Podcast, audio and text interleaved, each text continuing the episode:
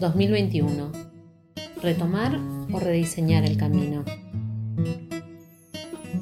La suspensión de intercambios y rutinas obligada por la pandemia y una cierta atonía inicial dieron paso a un inesperado diagnóstico por imágenes de nuestras situaciones, realidades, contextos y respuestas individuales y grupales. Un diagnóstico de alto contraste del que no se salva nadie. Todos tenemos que reinterrogarnos.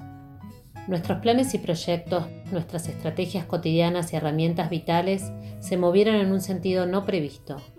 Y con los descubrimientos, en la incerteza, nos quedamos con la propuesta de ir encontrando qué haremos con aquello que se nos reveló en esta situación excepcional. Somos una red de consultores que valoramos la diversidad de puntos de vista, de identidades y subjetividades. Compartimos un ejercicio reflexivo de quienes colaboramos en Puntum desde el presente hacia los futuros. Las distancias. Estar lejos estando al lado, estar cerca a miles de kilómetros. La distancia es más emocional que física. La pandemia demostró que podés estar muy lejos en un cuarto de tu casa o muy cerca en un Zoom festejando un cumpleaños. Que podés comprar cualquier cosa desde tu casa pero no siempre podés abrazar a quien está cerca. No abrazar a quien está cerca es una distancia muy dura. Melina Turki. Nadie aprovechó más la distancia que quienes realmente viven a la distancia. Para los expatriados, volver a las reuniones, llamar a un grupo de amigues completo, hacer talleres en su idioma nativo y asistir a un cumpleaños con música y todo, fue una experiencia irrepetible. Los límites se corrieron una vez más descubrimos que las distancias son excusas. Todo podría ser posible. ¿Estaremos dispuestos a enfrentar ese desafío? Dejar afuera familiares, amigues, el estudio, hasta consumidores y clientes. Ya no hay más excusas para no comunicar. El home office quedó oficializado y tuvo ley. Sin embargo, llenó las agendas porque no había que recorrer distancias físicas para reunirse o trabajar en equipo. Y surgió la necesidad de poner orden límites, reorganizarnos, redistribuir tareas y responsabilidades. Me reencontré con espacios profesionales que admiro, trabajando con Punctum en temas que trascienden y con personas que me invitan a desafiarme. Aunque en la virtualidad conocí y comencé trabajos con nuevos contextos universitarios y empresariales. La inevitable intrusión de lo cotidiano, para mi sorpresa, hizo más cercanas las relaciones, nuevas y nuevos colegas con lazos que nacen en un contexto no experimental. Aún nunca compartí un mate, pero pareciera que sí. Melina Turki. La vulnerabilidad. El encuentro de la propia vulnerabilidad y del otro. El mundo paró. La necesidad de ser productivos encontró sus límites. Somos humanos y en tanto humanos la vulnerabilidad nos pertenece y es parte nuestra. El encierro permitió que quedara expuesta la propia, la del otro, la de las empresas y sus marcas, las instituciones. Las redes sociales fueron el espacio para mostrarlas y compartirlas. La vivencia como persona, como individuo, no mira ni analiza tendencias. Solamente si puede, aprende o sufre, o las dos cosas a la vez. Agradezco a este año por descubrirme vulnerable, aún demostrando fortalezas de ratos. Agradezco este, mi principal aprendizaje del 2020. Gastón Rafo.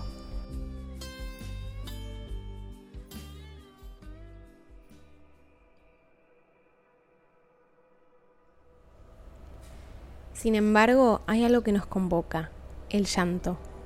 Lloramos por distintas cosas, pero lloramos las dos. Ella se queja de mi llanto y yo me quejo del suyo. Nos enojamos. Ella sigue llorando y se va. Yo sigo llorando y me quedo. Extracto poesía de Valeria Dubinowski. Los vínculos sobre virtualidades y burbujas del nuevo mundo.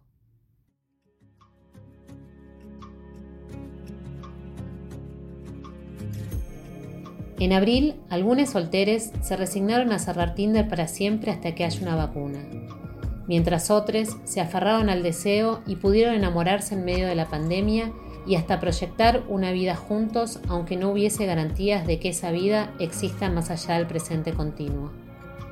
Otros descubrieron alternativas impensadas para seguir viviendo su sexualidad libremente. Se aceleró el uso de la tecnología en todos los grupos etarios como posibilitadores de relaciones. Hay diferentes planos para hablarnos, visitarnos, jugar, mirar series con amigues, comprar, estudiar, incluso reinventar el sexo. Nos volvimos expertos en bajar aplicaciones y estar atentos a las novedades. Las mascotas tampoco quedaron afuera de los pesares del confinamiento. Las veterinarias se llenaron con perros y gatos estresados o con accidentes domésticos.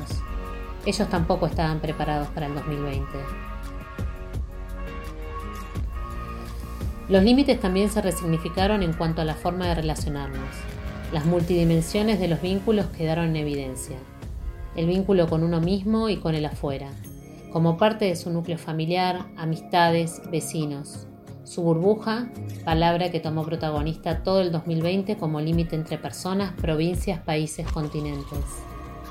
La pandemia nos trajo la desconfianza que se instaló de manera permanente.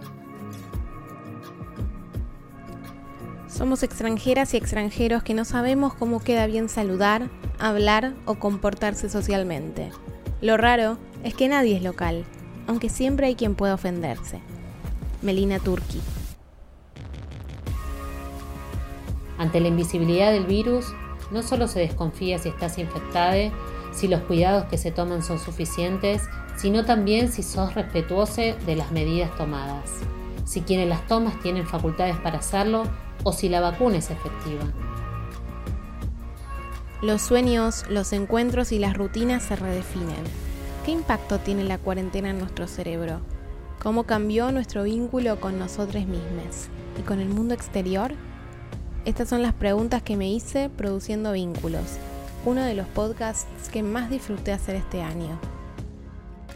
Vanina Picolk.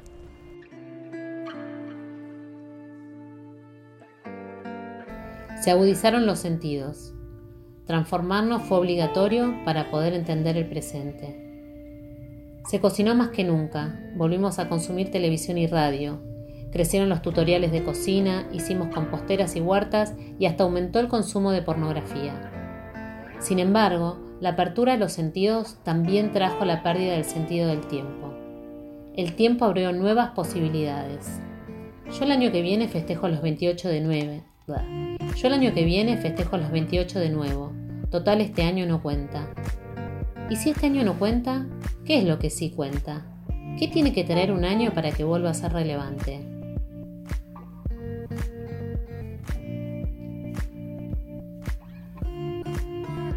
Tal vez el 2020, a los golpes y sin darnos cuenta, nos enseñó que ni el tiempo ni la distancia nos limitan. Que es verdad que lo que le pase a uno le impacta al otro. Que la incertidumbre siempre estuvo, pero la pandemia nos la mostró descarnadamente.